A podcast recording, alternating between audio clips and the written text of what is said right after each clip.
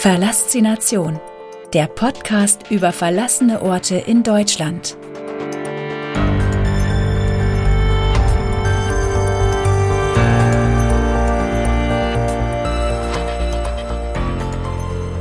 Zwei.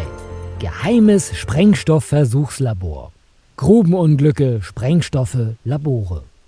Im Jahr 1908 gab es auf der Zeche Radbord ein verheerendes Grubenunglück, das nicht nur 349 Menschen das Leben kostete, sondern auch soziale, politische und technische Änderungen zur Folge hatte. Unmittelbar nach diesem schrecklichen Unglück wurden überall in Deutschland mehrere Sprengstoffversuchslabore aufgebaut. Diese sollten dafür sorgen, dass weitere Unglücke verhindert werden können. Ich bin endlich an unserem Ziel angekommen, doch einen Lost Place kann ich hier nicht entdecken. Ich habe mein Auto zwar etwas abseits geparkt, aber auch nach kurzem Fußmarsch sehe ich nirgendwo alte Gemäuer. Scheinbar muss ich auch noch ein Waldstück durchqueren. Der Waldboden erinnert an ein Moor. Hin und wieder muss ich zu dem sowieso schon sehr matschigen Boden auch noch kleine Bachläufe überqueren. Irgendwann tauchen dann die ersten Gebäude vor mir auf und auch der typische Geruch verlassener Orte weht mir um die Nase. Endlich geschafft. Das geheime Sprengstoffversuchslabor liegt direkt vor mir. Links von mir taucht eine Art Versuchsrampe auf.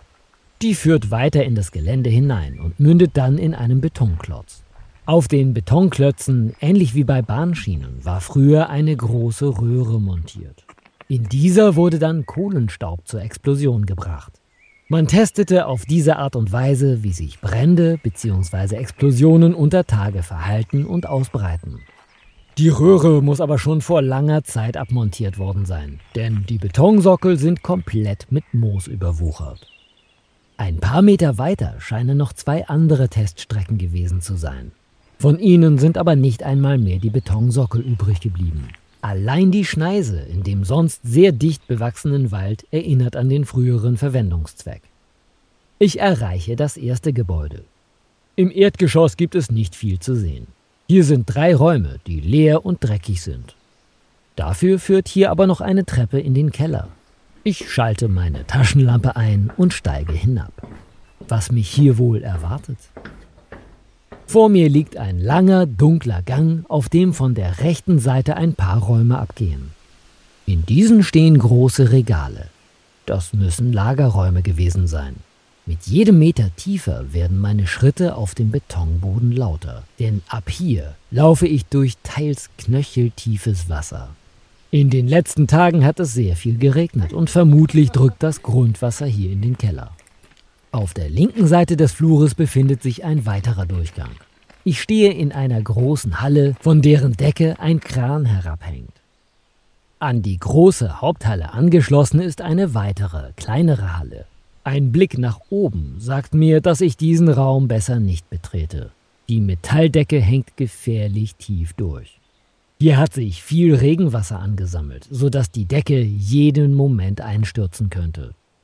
Alle Türen und Tore sind zugeschweißt. An die frische Luft gelange ich also nur, wenn ich wieder durch den Keller stapfe.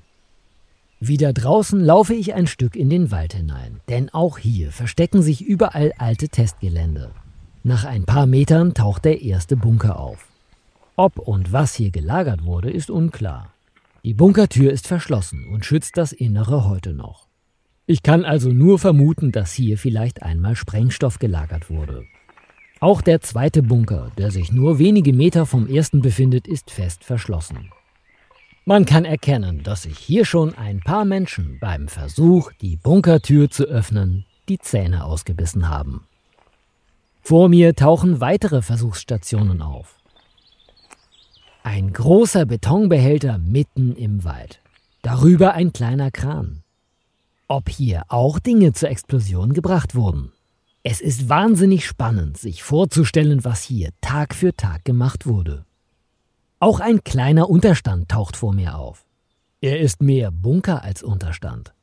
Wenn man sich hineinstellt, kann man durch einen schmalen Spalt auf eine der Versuchsstationen blicken. Ich nehme an, dass die Mitarbeiter von hier aus die Sprengungen und Explosionen auslösten. In diesem Gebäude waren sie in Sicherheit.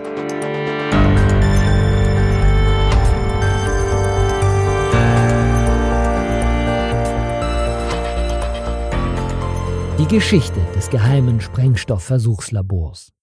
Im Jahr 1908 gab es auf der Zeche Radbord ein schlimmes Grubenunglück, das nicht nur 349 Menschen das Leben kostete, sondern auch erhebliche soziale, politische und technische Folgen hatte. Die Zeche Radbord verlor dabei fast die gesamte Mannschaft der Nachtschicht. Als Folge dieses Unglücks wurde im damaligen Deutschen Reich durchgesetzt, dass in Schlagwettergruben die Benzinsicherheitslampen abgeschafft und durch elektrische Sicherheitslampen ersetzt werden. Die wurden nach der Wiederaufnahme der Förderung im Jahr 1909 zuerst auf der Zeche Radbord eingeführt. Dieses Grubenunglück sorgte dafür, dass man eigene Versuchsstrecken für die Untersuchung von Kohlenstaubexplosionen einrichtete. Ab dem Jahr 1913 gab es hier eine 200 Meter lange Kohlenstaubversuchsstrecke.